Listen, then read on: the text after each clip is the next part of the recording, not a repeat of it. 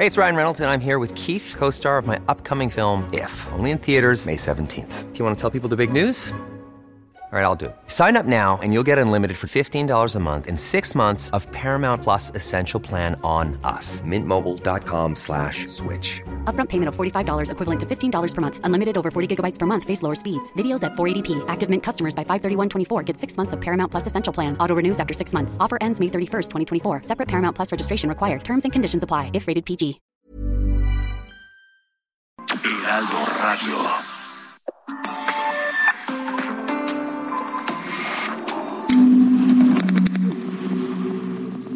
No estoy de acuerdo con esa reforma.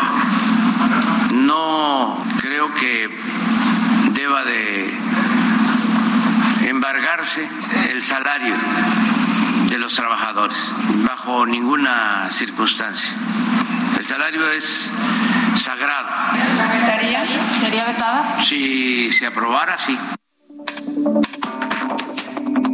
Palabras del presidente Andrés Manuel López Obrador esta mañana en la conferencia de prensa de Palacio Nacional para rechazar este extraño eh, proyecto de reforma que fue aprobado por, hay que decir, no todos los diputados, pero sí una mayoría de, de diputados de Morena principalmente en la Cámara de Diputados. ¿En qué consiste? Bueno, pues ellos aprobaron que usted o yo, cualquiera que trabajamos en una empresa y que tenemos un crédito hipotecario, un crédito de tarjeta, o un crédito de auto, o un crédito de absolutamente lo que sea, aprobaron que las empresas, la empresa donde usted trabaja, le pudiera descontar en automático lo que debe pagarle al banco cada vez que reciba su salario en lugar de que usted reciba su salario completo y lo distribuya como a usted mejor le convenga,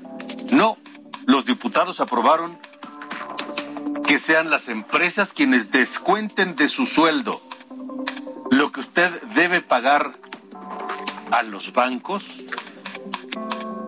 para enviárselos directo.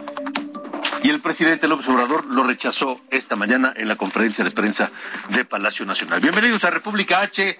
Yo soy Alejandro Cacho. Gracias por estar con nosotros en este viernes, transmitiendo desde la cabina de la cadena nacional de Heraldo Radio. Sofía García, ¿cómo estás? Muy bien, ¿y tú? Ya es viernes, ya podemos estar relajados. Te voy a dar una opción para el fin de semana a ver si te, te convenzo. Ok, ok. A ver si te vas. Me parece muy bien de fin de semana a este lugar. Pues por lo pronto aquí estamos trabajando. Sí, bueno, pero ya. Al pie del cañón. Eso sí. Como siempre. Aunque sea puente. Como siempre, con puente y todo. Y todo, como siempre, exacto. Así es. Gracias a quienes nos siguen por la cadena nacional de Heraldo Radio. Gracias a quienes nos ven por Heraldo Televisión, a quienes nos siguen por redes sociales. Y bienvenidos los mensajes que lleguen a nuestro WhatsApp en el 56 24 10 47 10. 56 24 10 47 10. Esto es República H y comenzamos.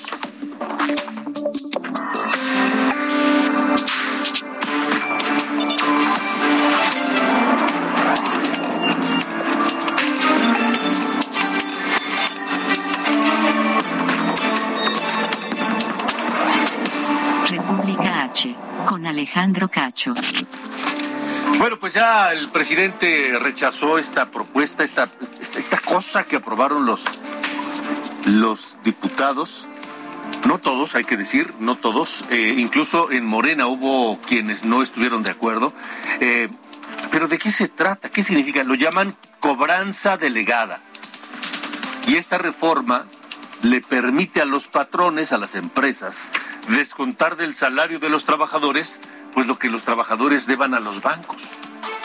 Gracias esta noche, le agradezco mucho, aprecio mucho que nos ah, acompañe el eh, diputado del PRI, Ildefonso Guajardo. Usted lo conoce, un hombre de, muy respetada trayectoria política y profesional, un hombre que fue, ha sido, secretario de Estado. Hoy es, hoy es diputado federal, es un hombre doctor en materia económica y eh, pues le, hemos pedido que nos acompañe Ildefonso para pues, tratar de entender de dónde salió esta iniciativa que suena descabellada. Buenas noches, Lefonso, gracias por estar aquí. Buenas noches, Alejandro, gracias por la invitación. Y sí, efectivamente, ayer nos tocó una larga jornada donde todos los diputados de mi partido votamos en contra de este bodrio de intento de regularización. Se llama crédito al salario eh, por cobranza por, por cobranza delegada.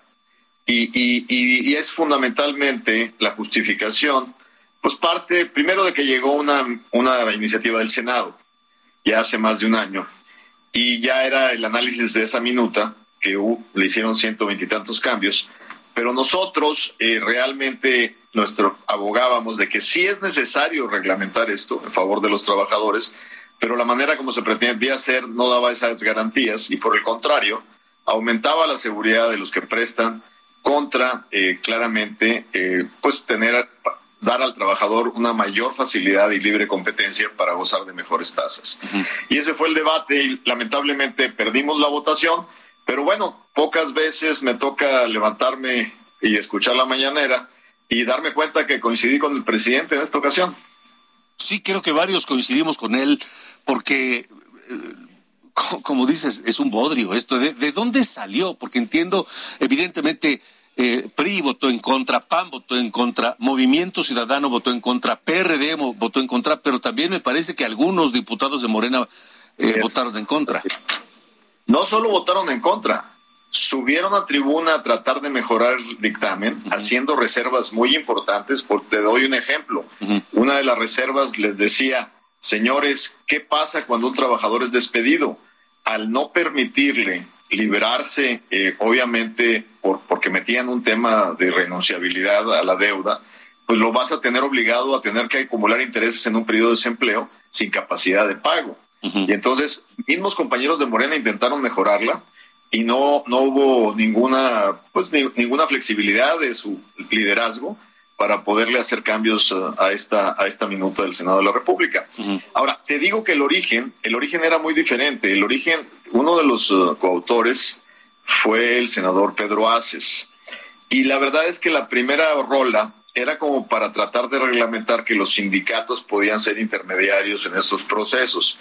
Y bueno, con todo respeto, pero una parte de la historia de los fraudes que ha habido han sido porque algunas organizaciones, eh, tanto privadas como algunas sindicales, en muchos casos hubo problemas en, sindicatos de maestros, por ejemplo en Veracruz, donde les hacían fraudes a los maestros y los dejaban tremendamente endeudados. Entonces sí es necesario reglamentar porque hoy en día sigue habiendo abusos y no está reglamentado, pero hay que hacer una buena reglamentación. Entonces, esta iniciativa no está desechada, Ildefonso. Es que, es que yo creo, te, comento, tenemos la responsabilidad de hacer una buena iniciativa. Esta, esta ya está muerta a partir de, que afortunadamente el presidente se dio cuenta de la terrible iniciativa que, representa esta iniciativa. Pero, pero tenemos que reglamentar porque sin una reglamentación siguen los abusos. O sea, uno, uno de los argumentos que nos decía el Partido Verde para intentar convencerlos es, dice, ¿qué prefieren? ¿Reglamentar o dejar la ley de la selva? Y nosotros decíamos, queremos reglamentar, pero no esta reglamentación que parece legalizar el, lo despiadado que somos contra los trabajadores en el financiamiento. Entonces les argumentábamos que sí hay que reglamentar, pero meter una mejor reglamentación. Entonces, yo te diría, Alejandro, creo que nos debemos unir todos en una sesión uh, combinada Senado, Cámara de Diputados, con representación de todas las fuerzas políticas para hacer una verdadera ley que defienda los derechos de los trabajadores en materia crediticia. Sí, porque además, eh, eh, económicamente hablando, el momento es eh, pues muy inconveniente para tomar una, una decisión de estas, ¿no? Y déjame decirte, por ejemplo, el presidente hizo referencia a, un término que dice el salario del trabajador es sagrado. De hecho, cuando subió nuestro colega del PAN a tratar de parar el proceso del dictamen, pues su argumento es ese, que la ley federal del trabajo determina que, el, que el trabajo del el salario del trabajador no puede ser utilizado antes de que él lo reciba ningún tipo de compromiso. Entonces, en ese sentido, este, eh, eh, tenemos que hacer, por ejemplo, hoy en día, te doy un ejemplo, si tú analizas las tasas de nómina de los bancos más importantes y ves el promedio, generalmente entre Banamex, Afirme, Bancomer, eh, BBU, eh, perdón, el, el, el, Inbursa, el promedio del crédito al salario anda alrededor del 24%. Los bancos no se cobran directamente en la nómina, o sea, no obligan al empleador a recabar el fondo, sino ya que lo reciben en la cuenta, de la cuenta del trabajador, ya que no es salario, se cobran el crédito. Mientras que las SOFOMES hacen con, convenios con los empleadores y de ahí se cobran el crédito. Es un crédito que tiene un casi no tiene riesgo, es casi cero riesgo. Entonces, ¿cómo te puedes explicar que trabajadores estén pagando 4, 5, 6% de tasa de interés mensual por ese tipo de créditos? Es totalmente leonino.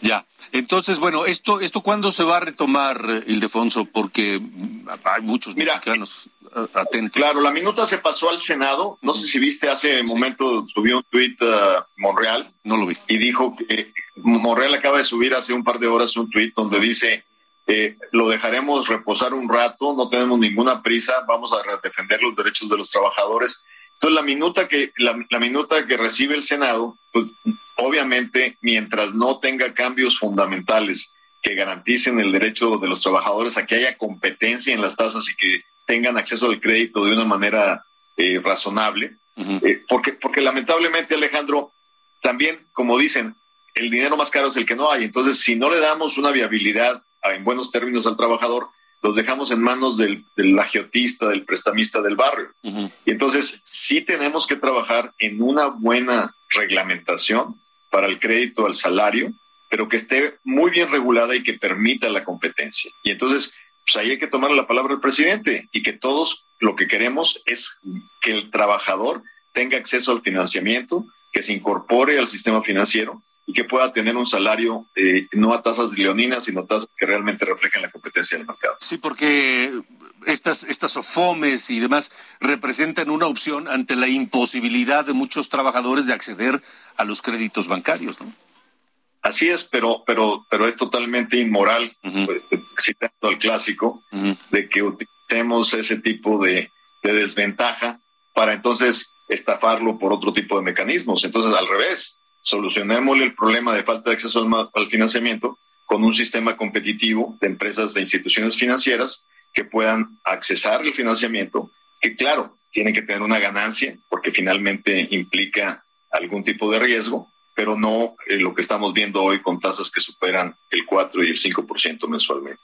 De acuerdo. Bueno, pues Ildefonso, Ildefonso Guajardo, diputado, gracias por haber estado con nosotros. Buen fin de semana largo. Muchísimas gracias por la invitación y saludos a Sofía. Igualmente, gracias, gracias. Igualmente manda saludos, Sofía. Gracias. Pues bueno, pues a ver qué queda. Está interesante el asunto, ¿eh? Está interesante porque, como lo dices, o sea, finalmente no es el buen, es el mejor momento para hacer. Digo, en ningún momento es bueno para hacer este tipo de, de iniciativas, pero imagínate alguien que le bajaron el sueldo que por una emergencia tiene que pedir un préstamo y que solamente tenga la opción de estas de, instituciones financieras, pues se lo comen, ¿no? Y, sale peor. Sí, pero entonces también hay que regular algunos bancos. Claro, porque ¿eh? no hay Porque las tasas de interés en los bancos están por los cielos. No, o sea, vas a un cajero que no es tu banco y cuánto te cobran de comisión. No, y luego, ah, no, las tasas de las, tarjetas de crédito, están carísimas las tarjetas de crédito. también. No, no, no, hay que hacer una buena, un buen trabajo ahí legislativo, ojalá que así lo Pero bueno, vámonos a, otra información. Alejandro, fíjate que bueno, después de que ya los regañó por esta iniciativa, el presidente López Obrador, eh, pues está muy contento porque manifestó a favor de la reforma que permiten ya a los funcionarios públicos promover la revocación de mandato que se realizará este domingo 10 de abril. Denunció una vez el INE conspira contra la democracia al no promover dicha consulta, la cual consideró como la iniciativa más importante aprobada en los últimos tiempos. Por eso es importante que a la democracia representativa se le fortalezca con la democracia participativa, para que no olvidemos que el soberano es el pueblo y que el pueblo pone y el pueblo quita, el pueblo manda Y en tanto, el proceso de revocación del mandato es un avance importante para que el ciudadano califique y decida si el gobernante lo está haciendo bien o no, si lo está haciendo bien que siga, si lo está haciendo mal que se vaya. Es lo más importante que se ha aprobado en estos tiempos. Y bueno, por su parte, pues el consejero presidente del INE, Lorenzo Córdoba, ya se enojó y llamó a los actores eh, que participarán en la consulta de revocación de mandato a no mentir y a no escucharse solo a sí mismos para que con datos y no con rollos acepten pues que el instituto cumple en la sesión del Consejo General del INE celebrada esta tarde, Córdoba sentenció que quienes mienten y construyen narrativas falaces sobre la revocación de mandato, pues pueden ahuyentar incluso a la ciudadanía de las casillas. Quienes presuntamente quieren y promueven la revocación de mandato, paradójicamente, como podemos ver aquí, son quienes parecen obsesionados por boicotear el trabajo de organización de este ejercicio, construyendo narrativas falaces y difundiendo, como acabamos de escuchar hace apenas unos minutos, noticias falsas. Mentir es engañar, es una manera más de hacer trampa. La gente está cansada de los tramposos. No descarrilen este proceso porque ahuyentarán a la ciudadanía de las urnas. Bueno, pues ahí está Roberto, digo, eh, Lorenzo Córdoba, que, la, que está respondiendo ya. Enojado ya. A este tipo de señalamientos, pero hay que decir que hay una información de última hora del Tribunal Electoral del Poder Judicial de la Federación en torno de esta eh, aprobación de la ley del, de, de, libertad, ¿no? Donde puedan hablar de lo que quieran. El Tribunal Electoral del Poder Judicial de la Federación informa que el decreto aprobado por el Congreso de la Unión no aplica para la revocación de mandato y no aplica por unas simple y sencilla razón, porque no puede ser retroactivo. Así es. No puede ser retroactivo. Así que eso es lo que, lo que se dictamina por parte del Tribunal Electoral del Poder Judicial de la Federación en información que está llegando en este momento. Y es que es cierto, o sea, finalmente esto aplicaría para el próximo proceso electoral, ¿no? Claro. estamos hablando de, de, una cuestión electoral, entonces aplica a partir del próximo momento electoral. Así que bueno, pues a ver qué contestan o qué se dice mañana, ¿no? En este evento en donde tendrá el presidente de la República. Así es, así es. A ver en qué, en qué queda el tema. Esto, créame, no se ha terminado. Son las 8 eh, de la mañana con 17, 8 de la noche con 17 minutos, 8 con 17, tiempo del centro de la República Mexicana. Saludamos a Nuevo León, la gente que nos escucha en Nuevo León en el 99.7 de FM. El ex gobernador Jaime Rodríguez Calderón, pues eh, está enfermo. Algo le cayó mal al estómago.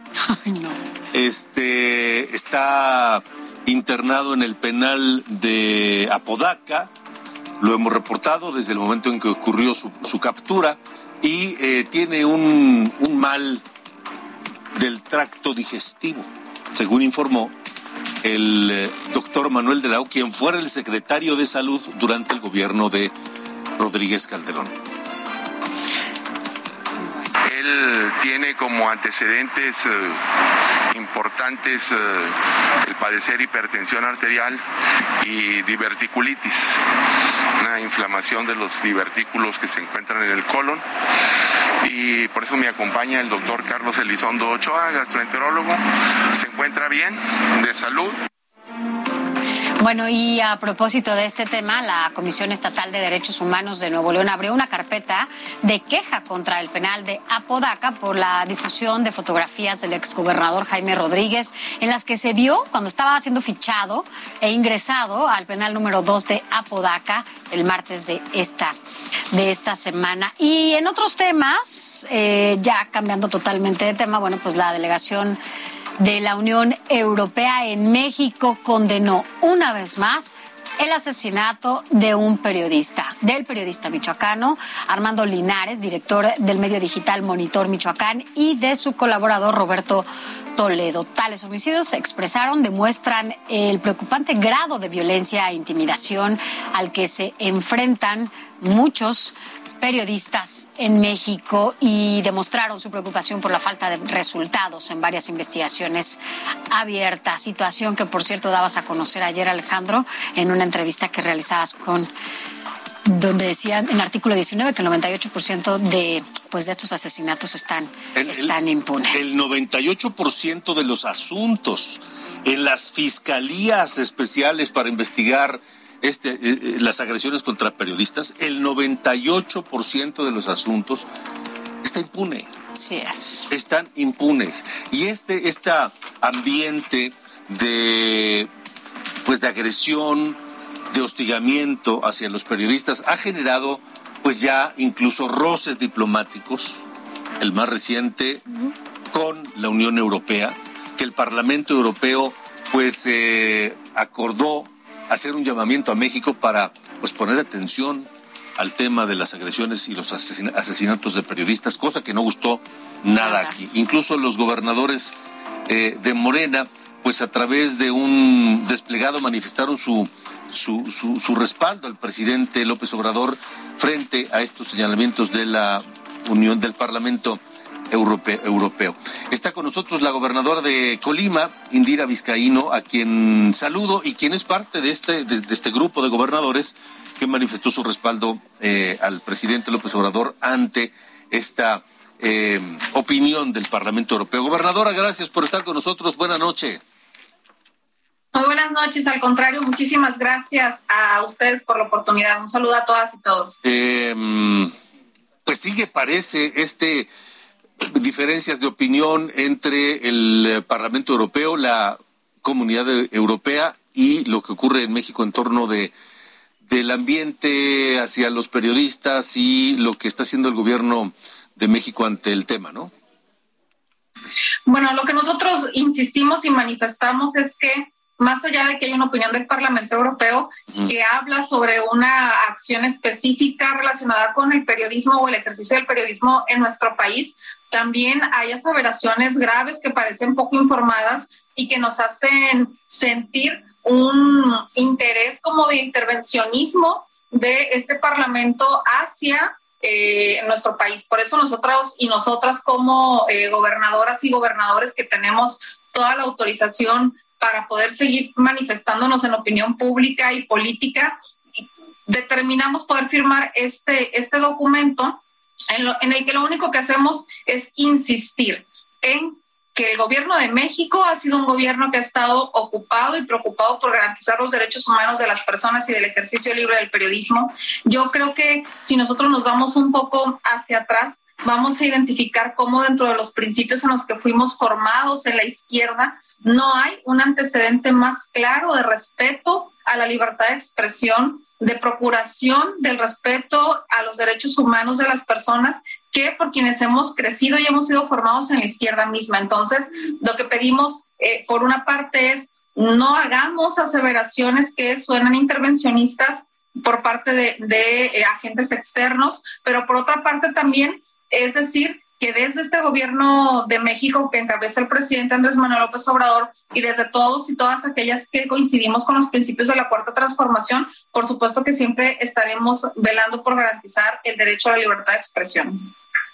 Eh, más allá de lo que la postura de la, de la Unión Europea manifieste públicamente, creo que eh, nos ocupa voltear hacia adentro, ver lo que está ocurriendo y tratar de solucionar lo que haya que solucionar, porque eh, hemos comentado en este mismo espacio que no debería haber existir, no deberían existir mecanismos de protección a periodistas.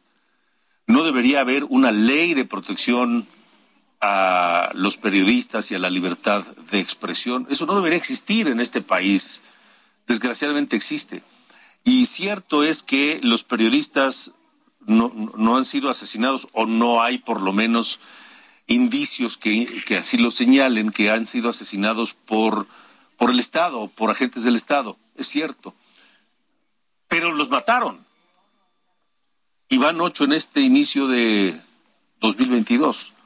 Tal vez si, si pusiéramos más atención en eso, eh, no tendríamos que estar respondiendo a lo que digan o no en la Unión Europea, ¿no?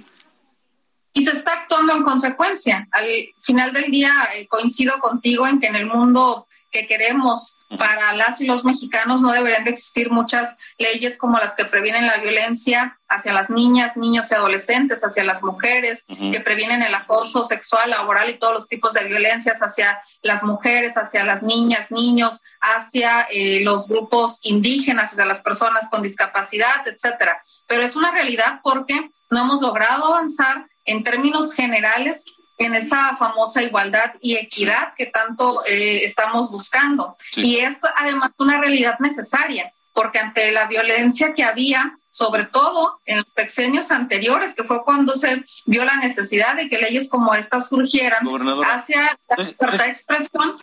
Gobernador, ¿me deja hacer una pausa y regresamos? ¿Me deja hacer una pausa y regresamos a seguir platicando? Tenemos el sí, claro Gracias. Ah, regresamos. República H, con Alejandro Cacho.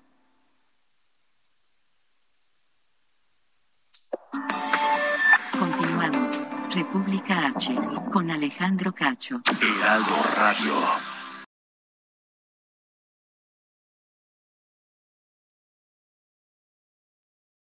Heraldo Radio. De la República Mexicana. Eh, gracias a la gobernadora de Colima, Indira Vizcaíno, que está con nosotros, nos, nos, nos, dio unos minutos mientras pasaba el corte, que mm, es inevitable. Pero bueno, gobernadora, em, estábamos hablando del asunto de la opinión de la Unión Europea, del Parlamento Europeo, el tema de la situación en México, pero hablando de temas más eh, concretos de la realidad colimense, ¿Cómo está Colima? Eh, hemos visto que en las últimas semanas ha habido un serio problema de seguridad y, y hay preocupación entre los colimenses, pero ¿cómo, está? Díganos, por favor.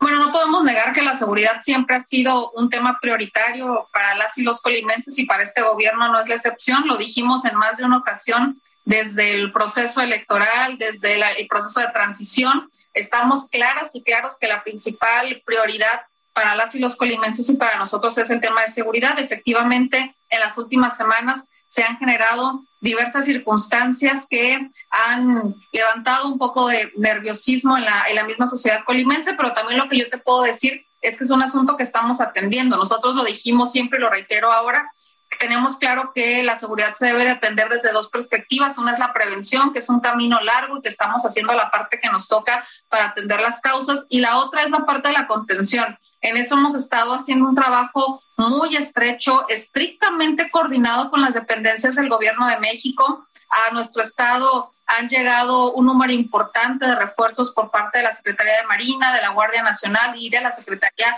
de la Defensa Nacional se han tenido acciones específicas y confiamos en que con este trabajo coordinado vamos a poder seguir garantizando la seguridad de las y los colimenses que Millions of people have lost weight with personalized plans from Noom, like Evan, who can't stand salads and still lost 50 pounds. Salads generally for most people are the easy button, right? For me, that wasn't an option. I never really was a salad guy. That's just not who I am. But Noom worked for me. Get your personalized plan today at Noom.com. Real Noom user compensated to provide their story.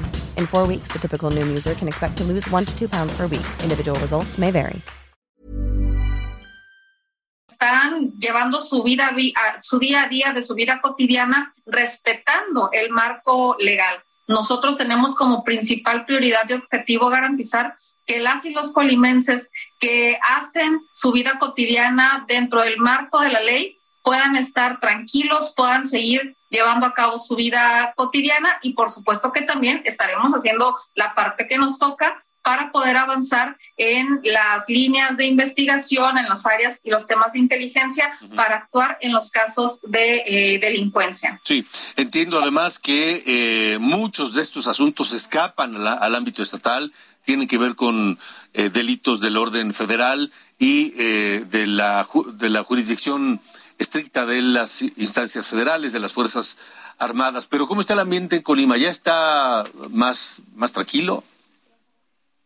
Ya tiene algunas semanas que ha estado eh, un poco más tranquilo, podemos decirlo de esta manera. Sin embargo, nosotros no tenemos que bajar la guardia en ningún momento. Yo estoy atendiendo el tema de manera directa todos los días, dando seguimiento no solamente en la reunión de seguridad eh, diaria y por las mañanas, sino además durante el día dando seguimiento a todos los acontecimientos y con, insisto, una coordinación muy, muy estrecha con las dependencias federales. Pues gobernadora Indira Vizcaíno, siempre un gusto saludarla. Gracias por haber estado con nosotros hoy. Al contrario, muchísimas gracias por la oportunidad. El gusto es mío. Que tengan un extraordinario día. Igualmente, igualmente la gobernadora de Colima, Indira Vizcaíno, 8 con 33. Vamos a la autopista México-Cuernavaca porque justo al inicio del puente, del, del fin de semana largo, un bloqueo en esa importantísima carretera en estas fechas. Mario Miranda tiene la información esta noche para República H. Hola Mario, buena noche. ¿Qué tal Alejandro? Buenas noches. Pues como bien lo mencionas, nos encontramos en la caseta México-Cuernavaca, pues la que es un caos total, ya que hace unos momentos, hace aproximadamente dos horas, se lleva un bloqueo a la altura del kilómetro 49 de Tres Marías. Y es que son pobladores del poblado Fierro del Toro y estas personas realizaron este bloqueo ya que fueron sustraídas tres de sus compañeros por probables habitantes de Topilejo, por lo cual decidieron realizar un bloqueo en la autopista México-Cuernavaca. En estos momentos nos encontramos en la caseta, la cual es un caos total. En las filas, filas de automóviles llegan desde el viaducto de Tlalpan hasta la caseta. También podemos platicar con una de las personas de los vacacionistas. ¿Qué tal? Buenas tardes. En vivo para el Heraldo Televisión. ¿Cuál es su nombre? Noé Cañas. ¿Qué tal, señor Noé? Este, platíquenos cuánto tiempo lleva aquí esperando. Ya llevamos dos horas y media aquí parados. Dos horas y media. Dos horas y media. Sí. ¿Hacia dónde se dirige? A Acapulco, de vacaciones unos días y está bloqueado, esperando hasta que abran. ¿Con quién viene? Con mi esposa y con mi hijo. Bueno, Sí. pues hay, hay que tener paciencia. Pues sí, hasta que decidan abrir la caseta. Ok, muchas gracias. Hasta luego. Alejandro, pues como podemos apreciar, la fila de autos es enorme y también te quiero comentar que la caseta se encuentra cerrada en estos momentos. Se encuentra cerrada, no hay paso para los automovilistas. Al parecer están esperando a llegar a un acuerdo con las personas que mantienen el bloqueo en el kilómetro 49 para así poder liberar la vialidad y poner en función las casetas, las que se encuentran en estos momentos cerradas, Alejandro. Hijo, qué desesperación, qué desesperación, Mario. Pero bueno, seguiremos atentos y si más adelante continúa el bloqueo, eh, esperamos tu reporte. Gracias, Mario Miranda, allá en la México, Cuernavaca. Seguimos pendientes. Buenas noches, Alejandro. Hasta luego. 8 con 36.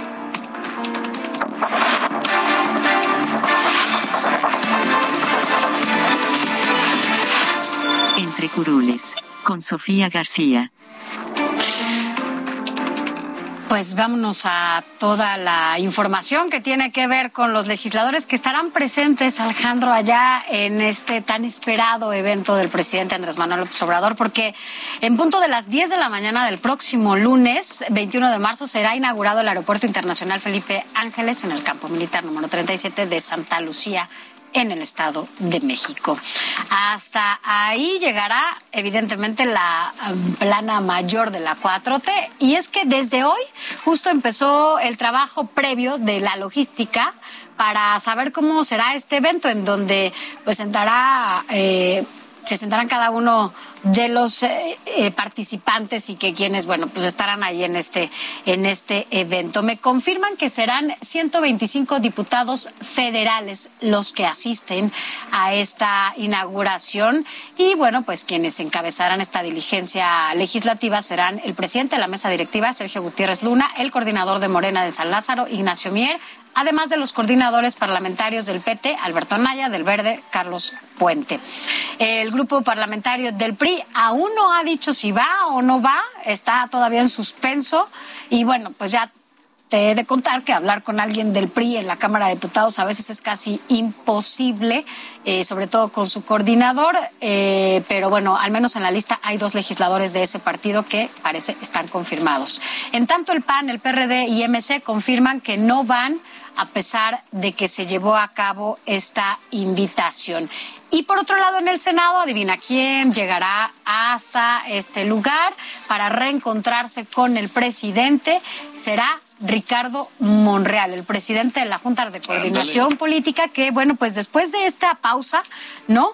que habían vivido entre los dos, pues llega Ricardo Monreal. Otra pausa, ¿eh? Otra pausa. Porque en el 2017 hubo una. ajá. Previo a las elecciones, exactamente. Y ahora, después de las elecciones del 2021, ¿te acuerdas? Hubo otra pausa en donde, bueno, pues eh, señalaban que él había sido un factor importante para que perdieran Cuauhtémoc, ¿no? Y ahora, este, después de lo que pasó con su secretario técnico, eh, que está todavía preso allá en Veracruz, del Río Virgen, José Manuel del Río Virgen. Bueno, pues finalmente parece que van a limar las presas y se van a encontrar ahí el presidente Ricardo Monreal. Así que bueno, parece que Monreal está muy contento de este reencuentro. Veamos qué sigue en, esta, en este encuentro. También estará ya, evidentemente, la presidenta de la mesa directiva, Olga Sánchez Cordero, así como todos los coordinadores del Senado, el PT con Giovanna Bañuelos y del Verde Manuel Velasco. Me confirman aquí entre curules que el programa que se va a llevar a cabo, pues ya lo tienen, lo tenemos nosotros también aquí en este espacio. Y bueno, pues además el presidente de la República estarán el general secretario de la Defensa Nacional, el almirante secretario de Marina, el presidente de la mesa directiva del Senado y de Diputados, ambos morenistas, el presidente de la Suprema Corte de Justicia estará ahí, el de la Suprema Corte de Justicia de la Nación, el secretario de Gobernación, evidentemente, la jefa de gobierno, el secretario de Comunicaciones y Transportes, el canciller Marcelo Ebrard, que mira, por fin lo vamos a ver después de que desapareció, ¿no? De todo este tema, el secretario de Hacienda, el de Turismo, los gobernadores del Estado de México y de Hidalgo y bueno, pues un administrador, el administrador que conoceremos en ese momento del Aeropuerto Internacional Felipe Ángeles, además de un comité, ¿no? de ingenieros del aeropuerto. ¿Quiénes van a hablar en este evento? Tal y como lo tenemos en nuestro programa, será solo el gobernador Alfredo del Mazo, la jefa de gobierno Claudia Sheinbaum, el secretario de la Defensa Nacional. Habrá, bueno, pues evidentemente, aunque estamos en veda, eso no importa en este momento. Habrá un video del aeropuerto eh, de cómo se llevó a cabo esta, este, esta construcción del aeropuerto Felipe Ángeles y también pues la develación de la placa. Ya sabes, es esto es parte de lo que se va a llevar a cabo allá el 21 de marzo, el lunes. El tiempo estimado de este evento será de aproximadamente una hora. Más tardarán todos los invitados en llegar y en toda esta logística que, bueno, pues lo que va a tardar este evento. Un ensayo, un ensayo se llevará a cabo el domingo para que toda la comitiva de funcionarios, gobernadores, legisladores, secretarios y demás estén ahí en el domingo para que sepan cuál va a ser la logística. Así que, bueno, pues ya ya te imaginarás cómo va a estar este evento. Así que por si quieres ir, pues ya sabes. No, pasa, no, no, no, mira, tengo mucha ropa que lavar. ¿Sí? Tengo mucha ropa que lavar y otro tanto que planchar, entonces no. ¿Y que cocinar? No, sí que cocinar, entonces no, no voy a poder. Oye, pero vamos a pasar a temas más amables, ¿no? Porque bueno, pues este evento todo el mundo lo va a conocer el lunes. ¿A ti te gusta bailar? ¿Te gusta el rock? ¿Te gusta cantar? ¿Qué te gusta más? Mm. le gusta, le gusta, gustan la las de Javier Solís. sí, Ya sí. sé, nada más las de Javier Y las Solís. Creedence y algunas otras. Depende, depende, depende, depende. No soy muy... ¿Cuál es el evento masivo, así más multitudinario musical al que has acudido? Mm, ¿No? pues a un, a un concierto de Juan Gabriel. Más. Bueno, fíjate, qué suerte, yo ya no Un lo concierto de Juan Gabriel. Pero te divertiste. A uno de Luis Miguel. Pero son los más. Sí. Bueno, es que eres muy tranquilo. Si no, no eres, porque mira, te iba a dar opciones para ver si te gusta. Te ibas medio disfrazado. A ver. y Si quieres, es que este año se va a reactivar el Vive Latino. Ajá. ¿Te acuerdas que, Sí, bueno, pues sí. finalmente el Vive Latino fue un parteagua, sobre todo en la pandemia cuando llegó a México, ¿no? Y algunos pensaban que había sido pues una, un evento que se llevó a cabo de manera muy responsable por quienes acudieron y no cerraron las puertas para evitar el contagio, pero bueno, pues ya finalmente se reactiva. Aún no se conocía mucho sobre el coronavirus en nuestro país y bueno, pues, evidentemente eh, eso fue una irresponsabilidad. Sin embargo, pues ahora se va a llevar a cabo este evento y habrá muchas bandas. Yo no sé si te guste, por ejemplo, Julieta Venegas. Me da flojera, Julieta. ¿Sí? Fíjate que yo sí me sé algunas. Julieta Venegas y bueno, hay otros que, que van a estar allá como los, fa- los fabulosos Cadillacs, ¿te gustan? Sí. sí. Por ejemplo. Sí, sí, sí. Bueno, mira, ahí, ahí ya más o menos le atinamos. Ahí están los fabulosos Cadillacs. Hay muchísimas bandas, son más de 70 bandas las que van a estar ahí, cinco escenarios. Y bueno, pues se llevarán a cabo medidas de seguridad importantes, sobre todo sanitarias. Sí. Van a pedir prueba COVID negativa. Van a, baja- van a pedir este que lleven su certificado de vacunación. Ok, muy bien. Y bueno, el uso del cubrebocas. Evidentemente no pueden ir con maletones ni nada, tienen que ir muy seguros y tranquilos para que se la puedan pasar bien. Entonces, pues mira, después del parteaguas que fue en el 2020, el 2021 no se llevó a cabo, hoy se reactiva el Vive Latino con toda pues la responsabilidad que se necesita en este momento para que los chavos y las chavas que asistan a este lugar pues se diviertan. Así Muy que bien. bueno, te daba la opción, pero pues no, no te Muy hace bien. tan feliz. No, es que sabes que tengo tanta ropa que lavar y planchar que no voy a ir a lo del aeropuerto y no voy a terminar a tiempo y tampoco Te me va a dar tiempo de ir al Vive. de ir al Vive Latino. Bueno, va tiempo. que ya después te vamos a mandar otras recomendaciones. Oye, pero ya que hablas de conciertos, hay información de última hora. Hace unos minutos, Protección Civil de Querétaro, luego del tema de la la violencia en? En el estadio, informa a través de su cuenta de Twitter. Dice, al momento, el concierto denominado Ricky Martin, que está programado para iniciar en 15 minutos, el concierto eh, denominado Ricky Martin no reúne las condiciones necesarias por cuanto ve protección civil para la apertura e inicio del espectáculo. No. Por tal motivo, dice este tuit, se exhorta a la ciudadanía a tomar las medidas pertinentes, las previsiones. En breves momentos, más información. Ojo, atención Querétaro, no reúne las condiciones necesarias el concierto de Ricky Martin, según informa Protección Civil. 8 con 45, cuarto para las 9.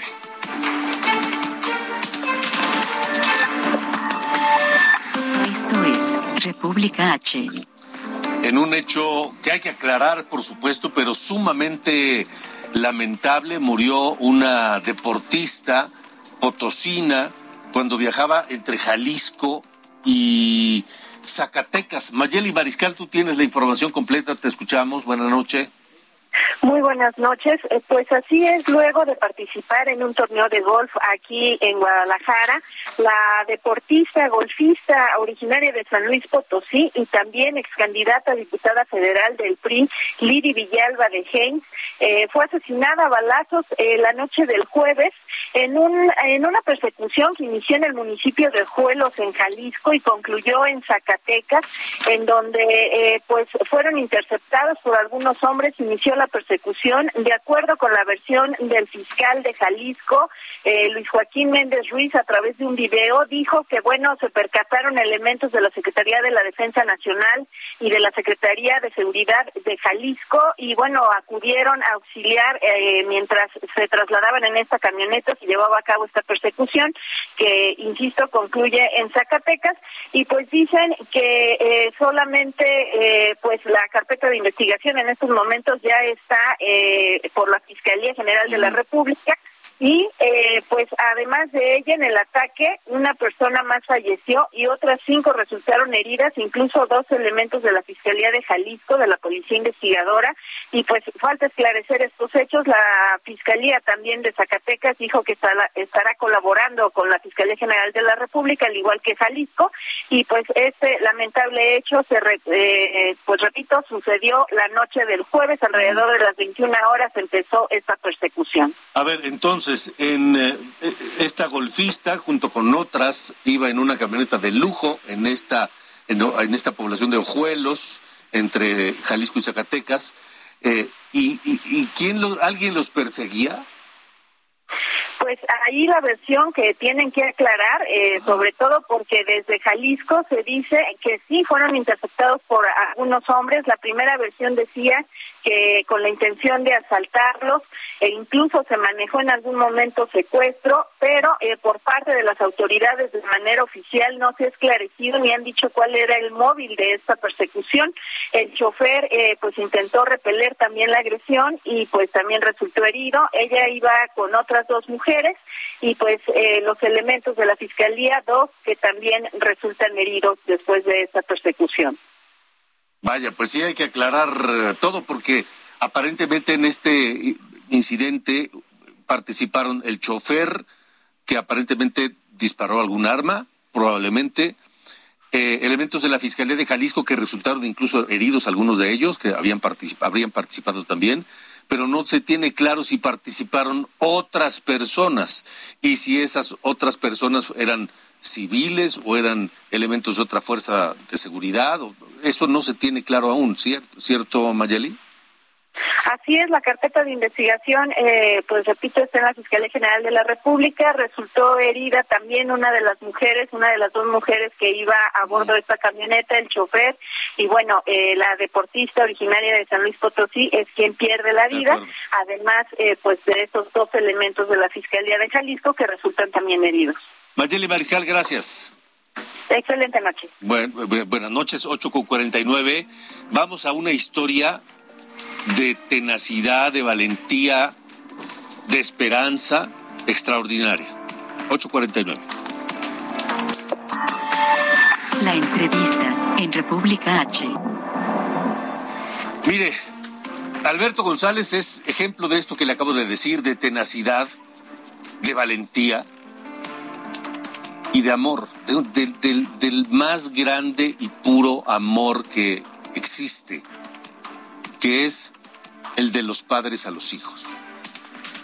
Al momento de estallar la guerra en Ucrania, al comienzo, de la invasión rusa en Ucrania, la hija de Alberto se encontraba pues en Ucrania, en peligro. Y él solo pedía al gobierno mexicano que lo pusieran en Rumania o en Polonia, en la frontera ucraniana, y que él se encargaba de buscar a su hija, rescatarla y traerla con vida, y bueno, sana y salva, a México. Hoy está con nosotros Alberto y le agradezco que nos acompañe. Muy buenas noches, Alberto. ¿Qué tal? ¿Cómo estás? Muchísimas gracias por tenerme en tu show. Al contrario, admirado, eh, de verdad, con enorme gusto, porque además las cosas salieron bien. ¿Cómo fue eso? ¿Cómo, cómo mm. de pronto decir, no me importa cómo, pero me voy por mi hija? bueno, tengo que aclarar, e, es mi hijo, de hecho, ah, se llama Nikita, tiene, tiene 11 años. Okay. Eh, en ese momento, en ese momento cuando a las seis de la mañana nosotros nos despertamos y monitoreamos las noticias, entra mi hija llorando a la, a la recámara y me dice, papá, ¿ya viste? Eh, mi hijo y mi exmujer estaban en Ucrania, en Kiev, en el momento de los estallidos. Cuando los llamamos estaban en, en un búnker eh, en contra de, de bombas eh, porque sonaron todas las sirenas y todos corrieron a resguardarse. Y en ese momento eh, sabía yo que tenía que sacarlos de allá como diera lugar. Este fue el primer día, este fue el 24 de febrero.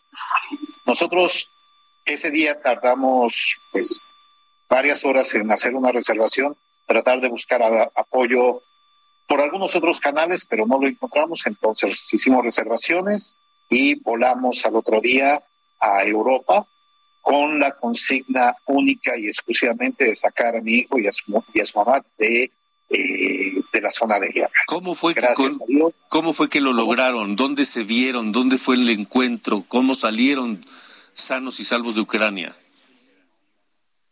La odisea que nosotros vivimos afuera, pues fue, volamos de, México a Frankfurt, Frankfurt tuvimos una larga espera, volamos a Sofía, Bulgaria, mi hija quedó en Bulgaria con, con, con la pareja de mi amigo y mi amigo y yo manejamos a través de los Cárpatos en medio de una tormenta de nieve muy, muy, muy intensa que duró varias horas, que nos hizo perdernos en las montañas y pues estar en, en, un peligro real bastante, bastante fuerte.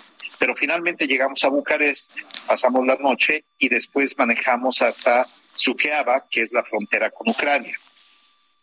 Perdón. En ese momento, eh, finalmente, eh, mi mujer con mi hijo llegar, salieron de Kiev, pasaron a un pueblo a 100 kilómetros de la ciudad porque era imperativo salir, salir de la ciudad rápidamente.